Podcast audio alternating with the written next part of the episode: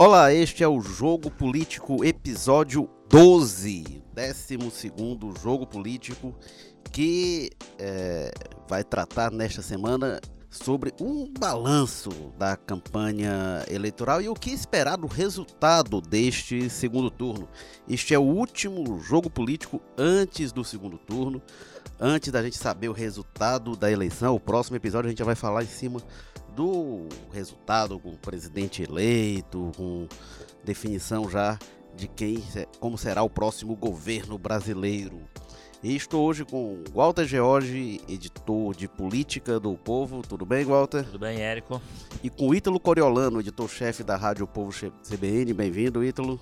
Obrigado, Érico. Olá, Walter. Bom, Walter Jorge, que essa campanha curta, a campanha eleitoral mais curta da história, mas parece que durou anos, né? Que a gente teve de tudo, de candidato indeferido por estar preso, condenado, candidato que leva facada, é, é, sem debates no segundo turno. O que é que fica desta campanha de bom e de ruim? Se é que alguma coisa fica de bom e de ruim, fica tem muito o que comentar, né? É, sem dúvida, era a campanha mais curta e a mais intensa da história política brasileira, sem dúvida nenhuma, né? Com todos esses episódios, essas situações que você elencou é, aí, é, e com alguns aspectos que eu acho que a gente precisa também ter um pouco de atenção, dar um pouco de atenção para eles, porque se não geram efeitos e resultados agora imediatos que a gente perceba, mas eu imagino que possam ter é, repercussão para o futuro. Eu acho que a gente tem que perceber, por exemplo, que também deve ter sido a campanha onde menos dinheiro circulou, né? É, porque evidentemente as pessoas ficam olhando para o dinheiro do fundo é, eleitoral, que é o que está lastreando, digamos, do ponto de vista oficial, é, os custos da campanha. Vê a campanha, você não vê super campanhas na campanha presidencial, por exemplo, nas Antigamente a gente via, a gente ia acompanhar a candidata aqui e descia. Havia exagero de descer 20 aviões junto com o candidato, assim, evidentemente apoiadores e tudo. Você não viu esse tipo, não viu esse tipo. Houve candidatos que se deslocou em aviação, em avião comercial, por é, exemplo, que era uma coisa meio impensável. Dessas candidaturas mais, né, evidentemente, candidaturas menores poderiam. Mas mesmo a eleição para governador, a gente já viu frota de avião, Inclusive, né? A campanha, a governo do estado, como diz você. Então a gente, via, a gente via frota, a gente via uma situação absolutamente injustificável do ponto de vista, inclusive, do que se estava buscando. Quer dizer, era muito, era muito pouco provável que todo aquele investimento, né? fosse apenas por questões ideológicas, até porque a gente não tinha na época e não tem hoje isso tão tão flagrantemente posto. Eram situações muito episódicas. Então a gente. Eu acho que isso é um aspecto da, da campanha desse ano, que é um aspecto positivo, eu acho, essa limpada que se deu no, no volume de dinheiro que as campanhas movimentam. E aí eu entendo que isso vai ter repercussão futura, porque nós teremos é, candidatos, estamos tendo e teremos é, candidatos eleitos com muito menos compromissos para depois cumprir quando chegarem ao mandato, né? Muito menos amarrados a compromissos, inclusive financeiros, de quem financia a campanha, imaginando que e aí a gente tem toda a situação levantada pela Lava Jato para explicar, né?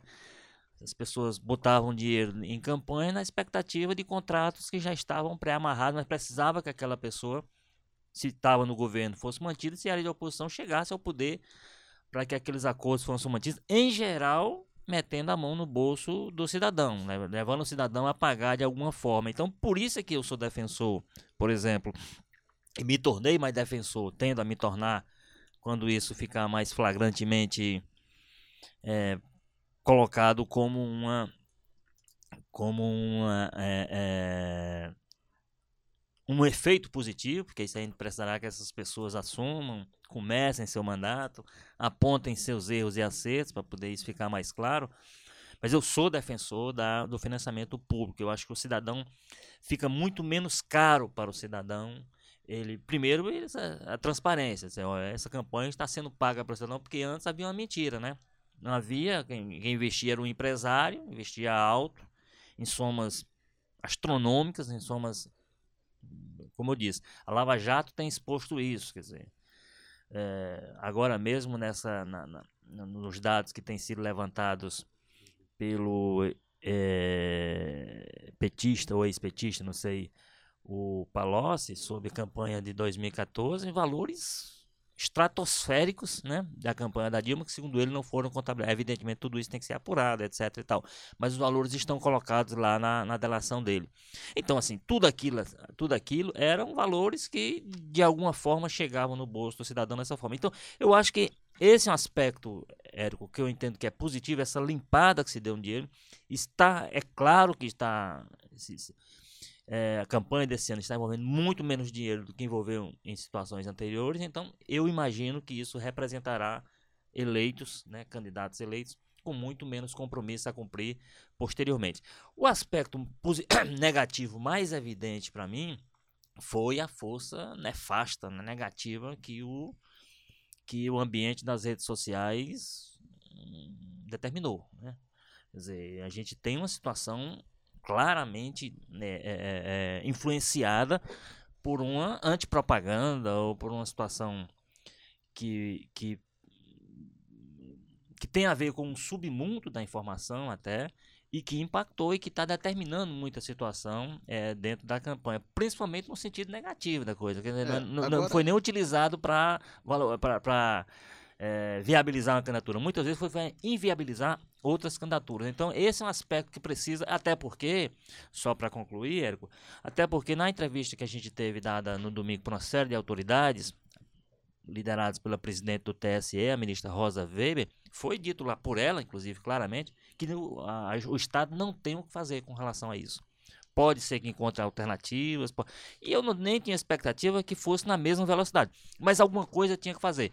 E o que a gente está percebendo hoje é que o Estado praticamente, que se tem alguma coisa, por exemplo, de, de, de, escândalos recentes, se tem alguma coisa, algum esforço de identificar alguma coisa e conseguir uma punição mais imediata ou mais rápida, porque não pode ser no tempo em que elas acontecem, mas você tem no próprio Facebook, no, no WhatsApp, da administração das coisas, vendo o que é possível fazer. As autoridades, infelizmente, eles fracassaram, têm fracassado bastante no combate a isso. Walter, inclusive nesse ponto das redes sociais, inclusive no, no acho que cabe eu ressalvo em relação ao, ao, primeiro ponto que, que você aponta da, do, dos custos de campanha, porque é um custo muito menor essa campanha das redes sociais, mas também com suspeitas de dinheiro Isso que não, correu é, indevidamente. Sem dúvida, né? sem dúvida tem esse aspecto. Em volume menor do mas que. É, é, do ponto de vista do valor é que talvez chame Porque é, é, é, menos dinheiro do que se demandava isso para uma campanha de TV, obviamente. Né? Mas também tem essa informação de que teria corrido esse dinheiro indevido, aplicado por empresas, né? É, é, porque, obviamente, é visível que a, que a campanha custou menos dinheiro, mas o Caixa 2 não acabou, né? Pelo menos a gente não É, agora eu, o Caixa 2, antes do Ítalo, né? Mas porque o Caixa 2 sempre foi, sempre pareceu para mim, quando se falava Caixa 2 como um problema de eleição, nunca foi. O Caixa 2 é um problema da economia.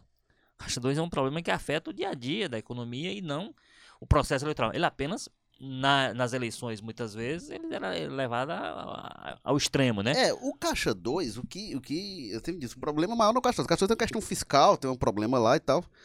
A questão que eu sempre coloco é por que, que esse dinheiro não podia aparecer na contabilidade oficial? O que que estava por trás?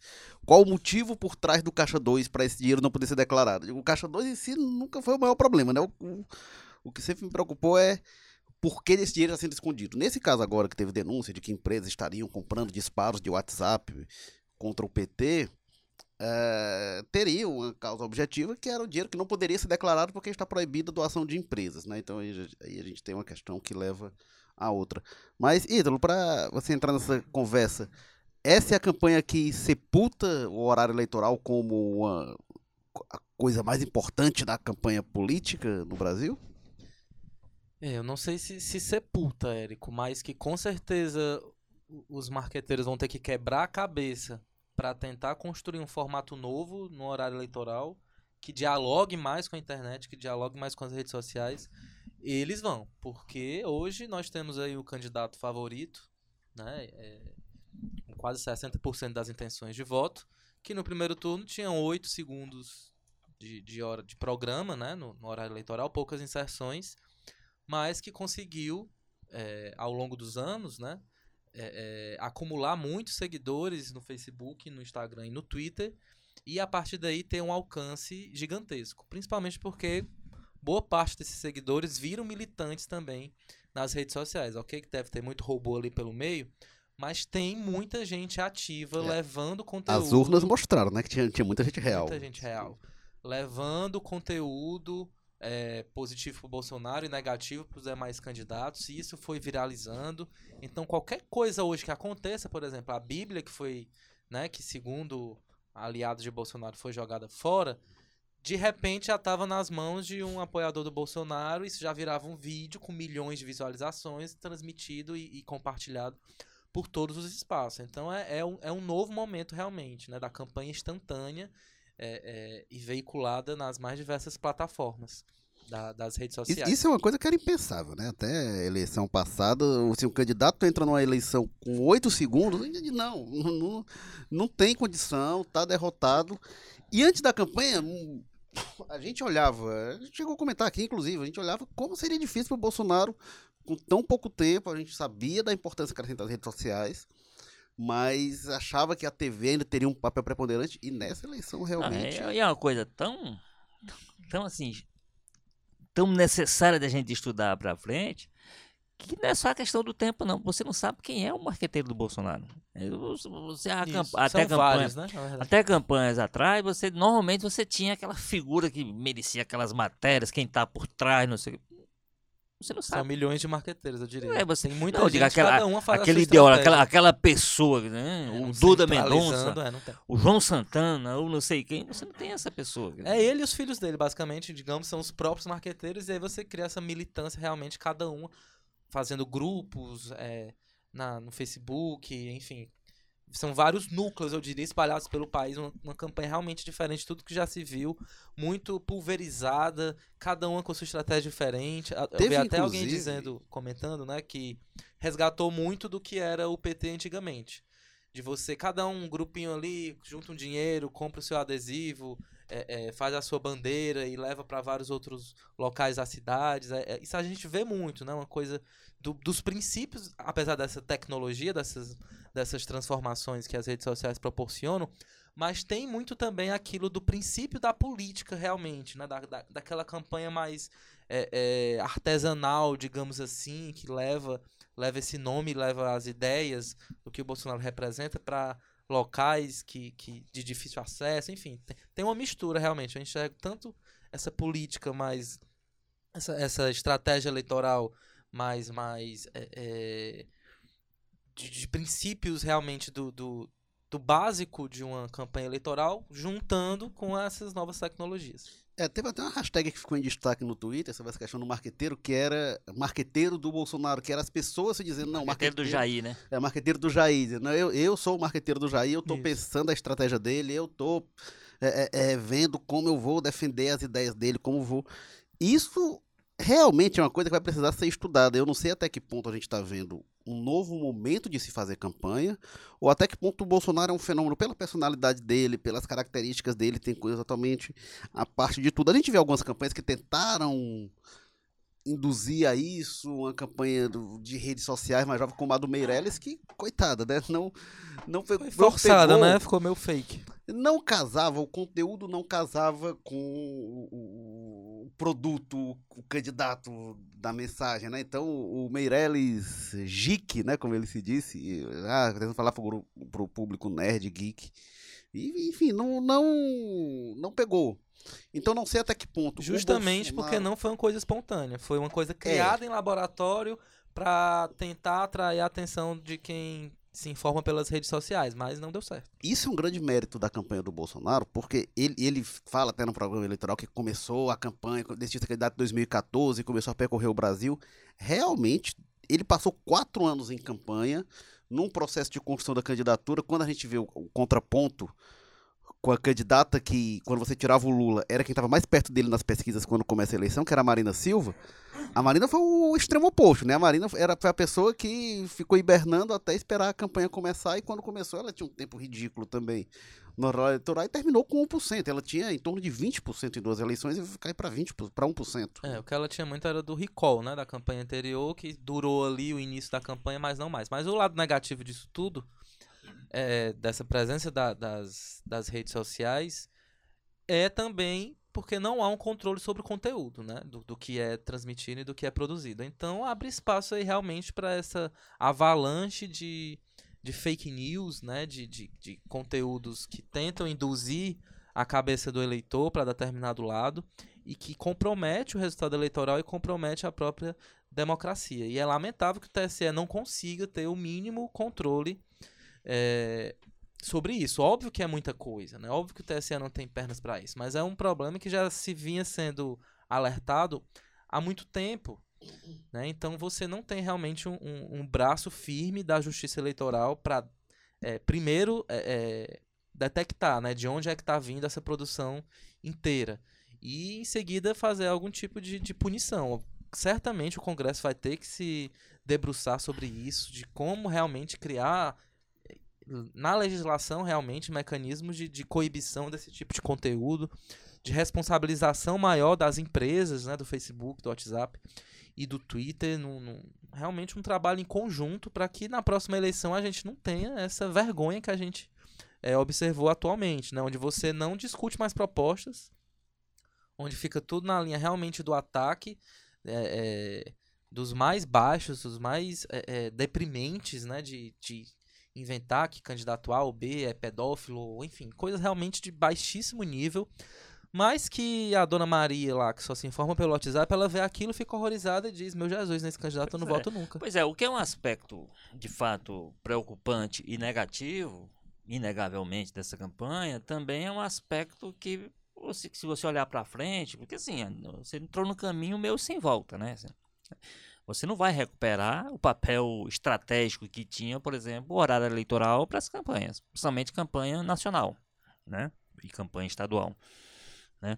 E isso é, um- inclusive, um aspecto bom. Eu, eu falei um pouco do que a gente está imaginando para os efeitos para frente. Nos efeitos para trás, você olhando para a próxima eleição, seria o seguinte: olha, não adianta os partidos venderem a alma para fazer aliança atrás de tempo eleitoral, porque Aquele monte de partido né? pequeno. Eu acho que, inclusive, a gente pode ter aí uma redução do número de partidos. número de partidos, isso se você. não, é, não é imediato. A né? moeda de troca que esses partidos têm perdeu o valor de maneira é. extraordinária. Isso é bom, né? Isso é um aspecto bom, você olhando para frente.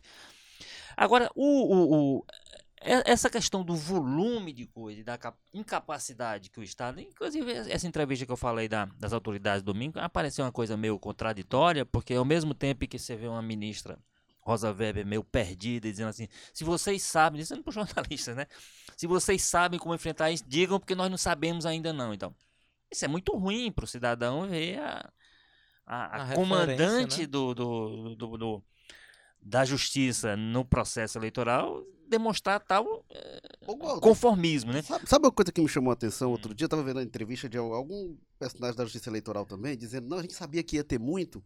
É, é, foi quando eles lançaram um manifesto em defesa da urna eletrônica e da lisura das eleições.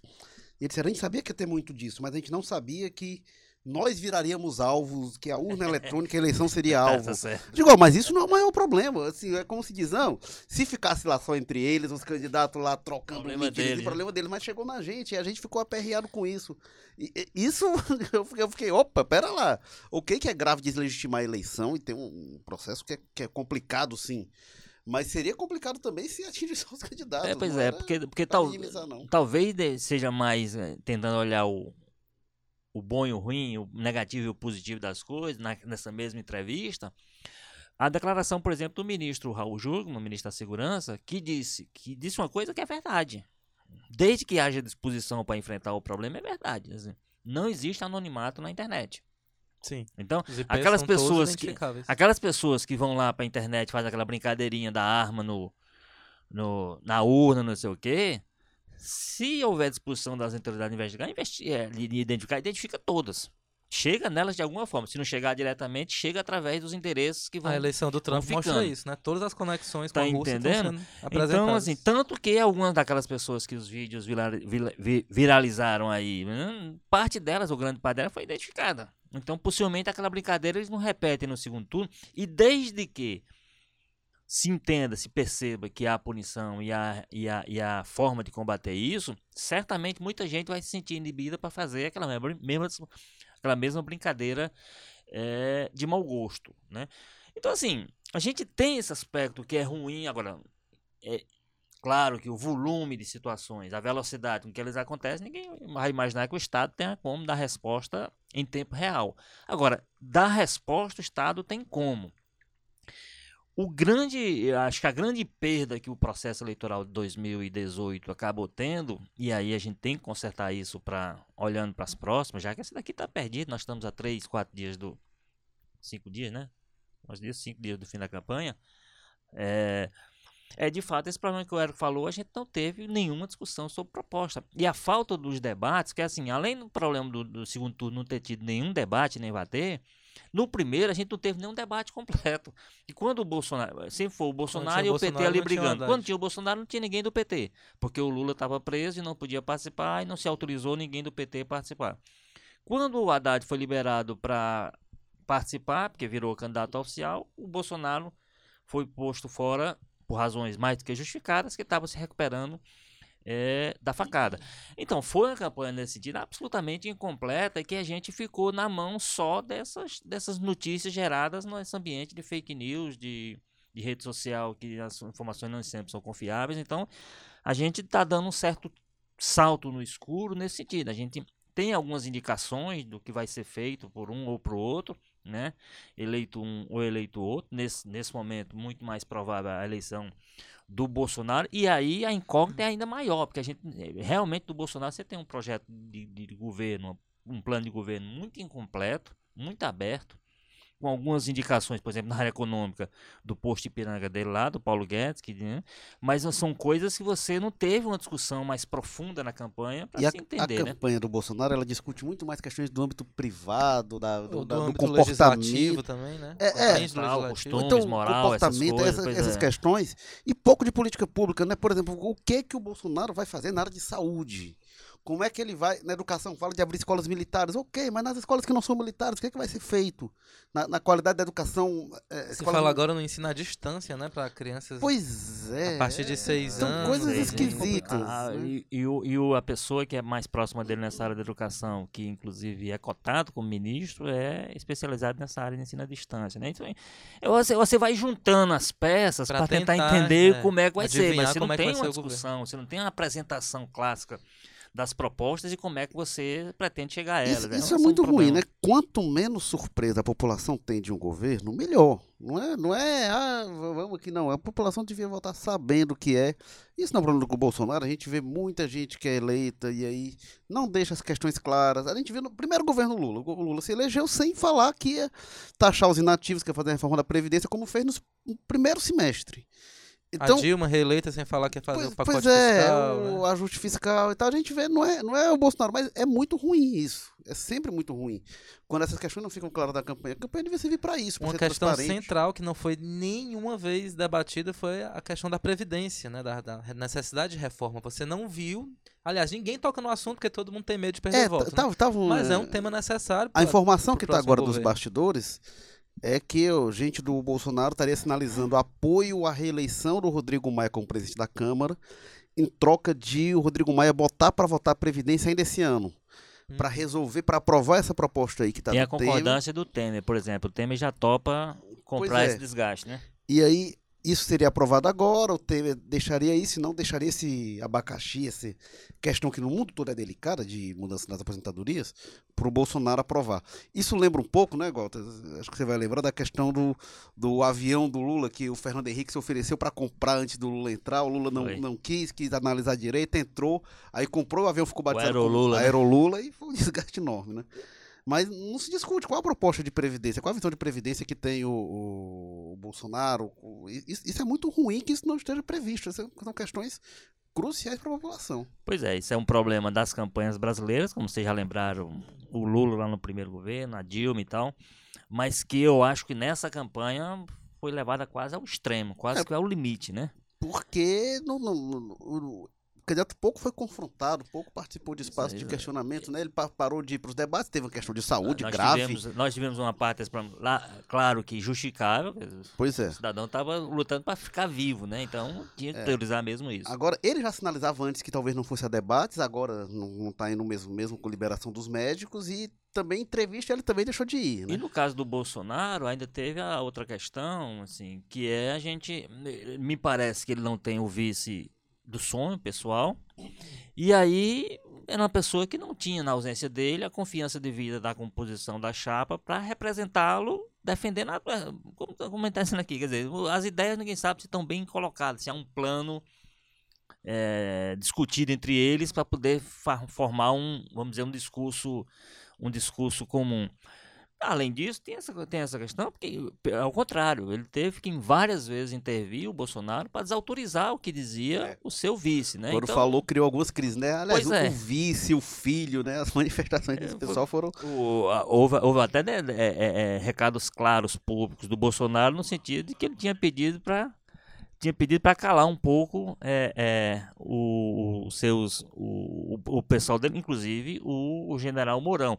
Então esse é um complicador a mais de uma campanha que lamentavelmente vai ter esse problema para a gente administrar no pós-urna, quer dizer assim, é o que virá de um governo que você não, não sabe bem o que é que ele apontava a partir do seu plano de governo, dos seus planos que eram abertos demais, eram sem nenhum detalhamento de nada e algumas coisas até escondidas para privilegiar e dar muito destaque a um debate, como você disse, um debate sobre moral, sobre costume, sobre comportamento, sobre questões mais pessoais que não necessariamente, dificilmente serão o ponto principal de um governo, né?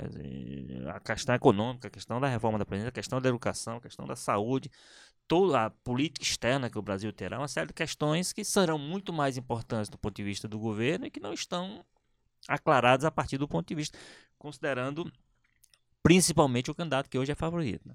É, eu acho que muito do, do resultado da- que a gente tem da campanha é em função também da, do peso que o Bolsonaro tem nessa disputa, né? Ele é, analisando a figura dele, uma figura que é, é, faz o seu discurso a partir de frases feitas, né? Só que são, repetiti são repetidas é, é, seguidas vezes, que não tem uma capacidade de desenvolver raciocínio sobre quase nenhum tipo de, de assunto.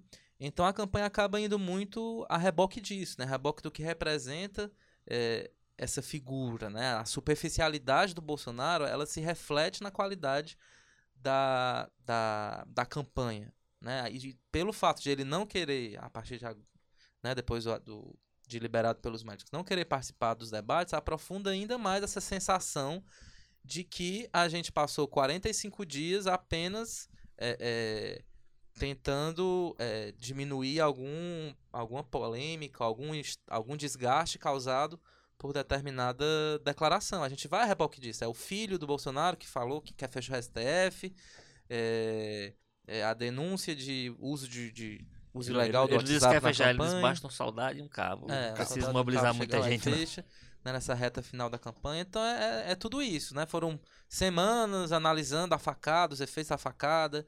É- é, e, enfim, não, se- não se conseguiu superar. Infelizmente, não, não, não se conseguiu é, é, se debruçar sobre um projeto de país. Né? Não, O, pro- o- o plano de governo do Haddad já era uma coisa no primeiro turno, já mudou duas vezes, né? Então não dá nem para confiar no que está escrito ali.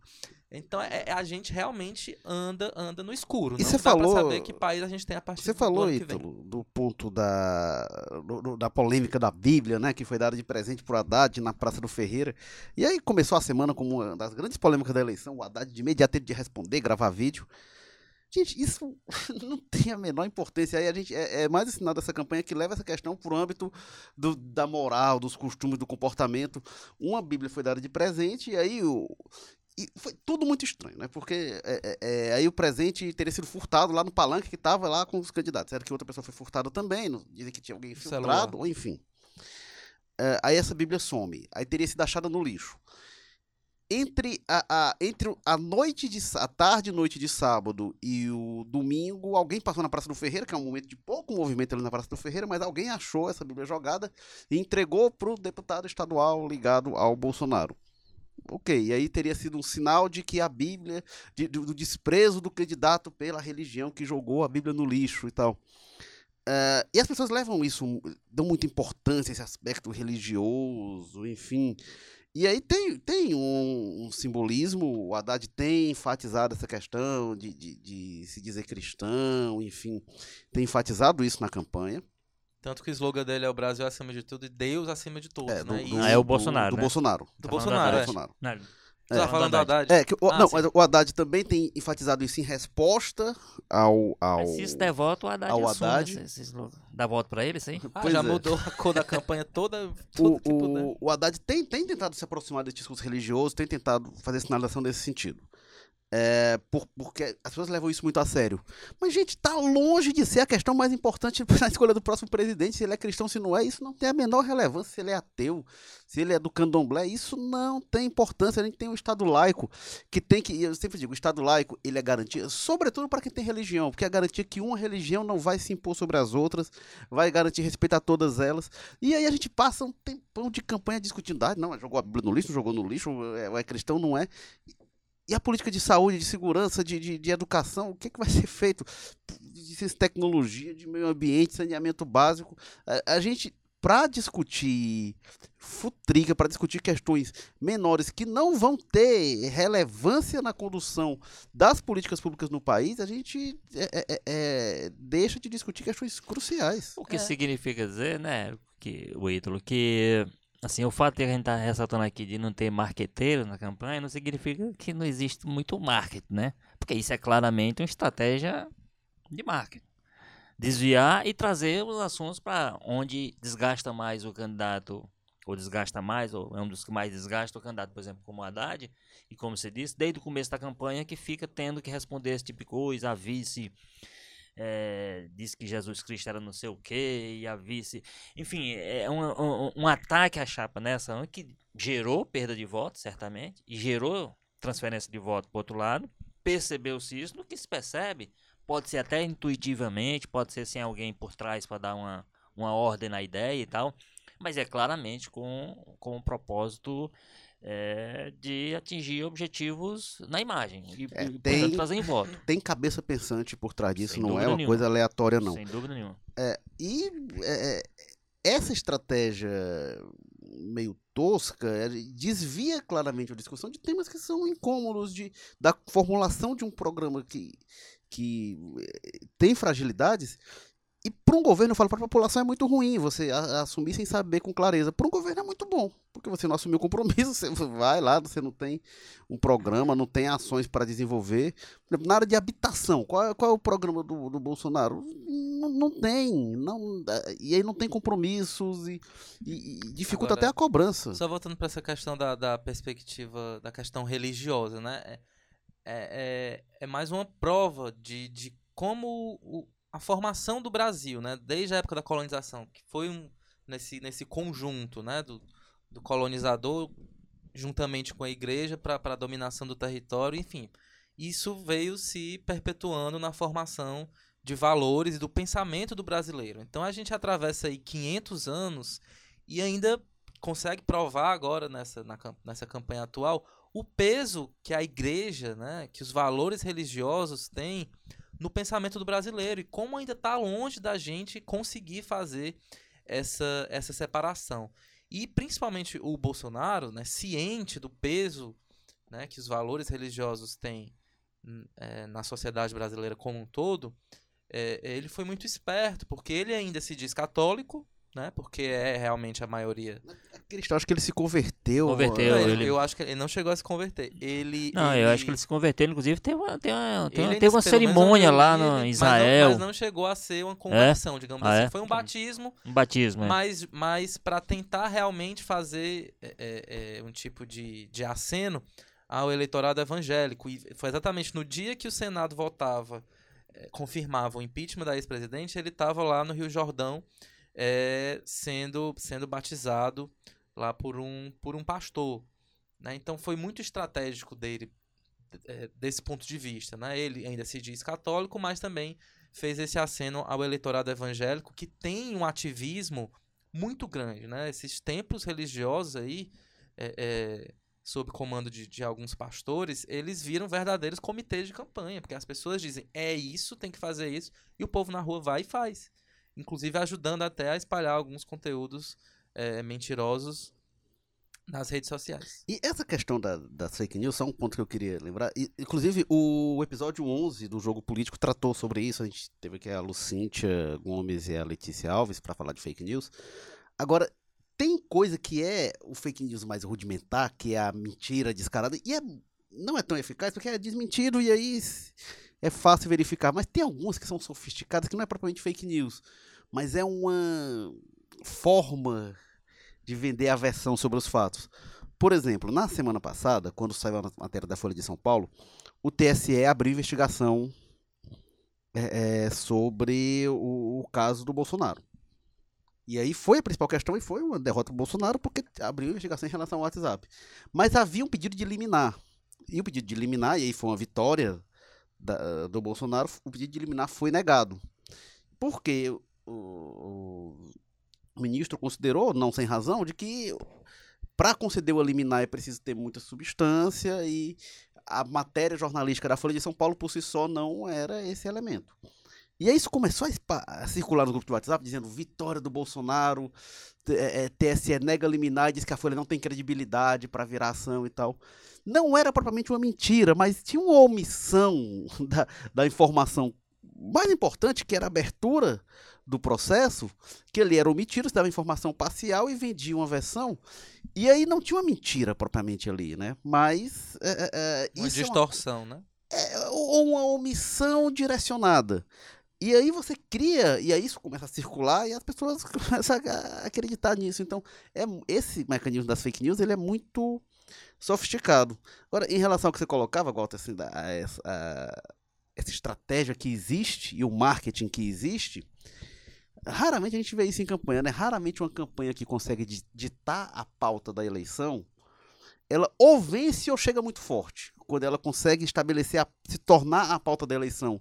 E o Bolsonaro, foi a desde antes da eleição ele foi a pauta da eleição, ele foi o assunto.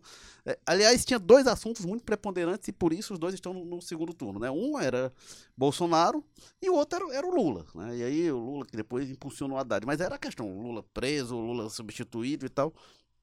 As outras candidaturas, em dado momento, o Ciro até consegue pautar a, a questão do, do, do nome no SPC e tal, mas o Bolsonaro foi o assunto da campanha, né? E conseguiu isso de forma muito enfática, e aí quando tá todo mundo falando de um assunto, aquela candidatura não tem como não ganhar muita, muita força. Pois é, e assim, e, e até os aspectos que é, aparentemente negativos ou efetivamente negativos né, dele é, acabaram de alguma forma. É, o resultado final acabou aparecendo em favor dele. O mais grave deles é a história da facada, né?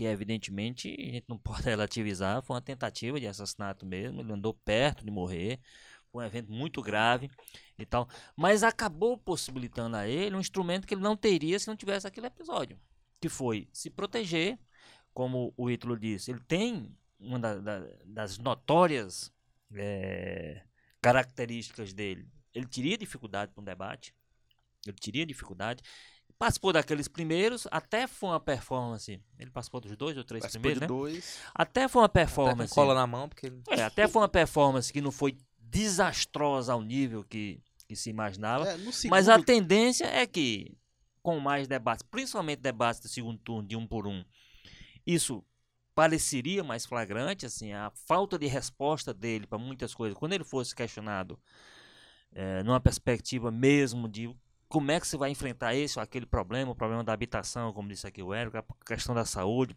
Ele não podia, como ele. Se você for olhar aquelas primeiras, as primeiras entrevistas, aquelas sabatinas mais duras com a Globo, esse primeiro debate, ele tinha uma, uma, jogar tudo para segurança, era, era, jogar pesado na segurança, como dizia ele, e aí para resolver o problema da saúde, o problema da educação e tal.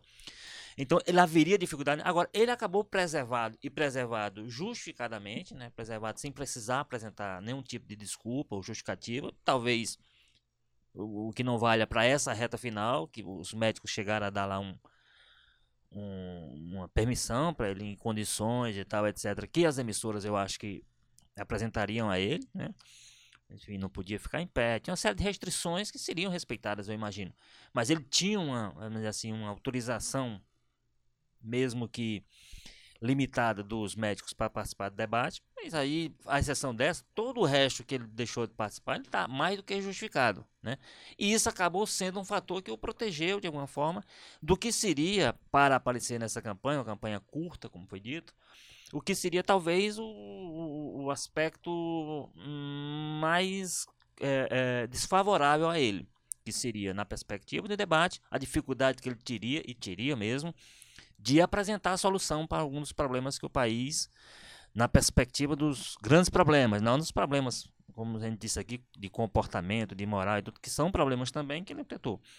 Mas como é que vai resolver o drama, a grave crise na saúde que a gente está enfrentando? Como é que vai encaminhar uma educação numa perspectiva diferente que a gente rombo tem hoje para a qualidade? Como é, que... como é que vai enfrentar o rombo fiscal? Todas essas questões né, ele chega ao final da campanha sem ter que praticamente se posicionar uma delas, porque faltou a campanha, como disse o Érico, na linha que ele queria, teve essa capacidade, essa competência que tem que ser reconhecida, mas também na, na parte em que poderia é, lhe criar algum tipo de constrangimento, algum tipo de problema, ele, ele esteve preservado pelas circunstâncias, circunstâncias que não podem ser repito, relativizadas. Houve uma tentativa de homicídio contra ele, que o tirou numa campanha de um mês e meio, é isso? Um mês, um mês e meio, campanha? Dias. Uma coisa Não, desse tipo, ele tirou aí, aí uns 30 a 40 dias, ele tirou sem precisar justificar nada. Agora, tem outro aspecto que a gente não pode esquecer que ajudou também a moldar essa campanha, que foi a Lava Jato, né? A partir do momento em que ela tira do, do esgoto ali, né? Mostra, abre a tampa do esgoto e mostra que praticamente todos os partidos estavam envolvidos e a partir daí você descredibiliza a política e, e tira o, o, peso né, dessas siglas, dessas, desses partidos tradicionais, você acaba é, é, interferindo muito no desejo do eleitor. Né? O eleitor hoje o que, é que ele quer? Quer um rompimento com tudo.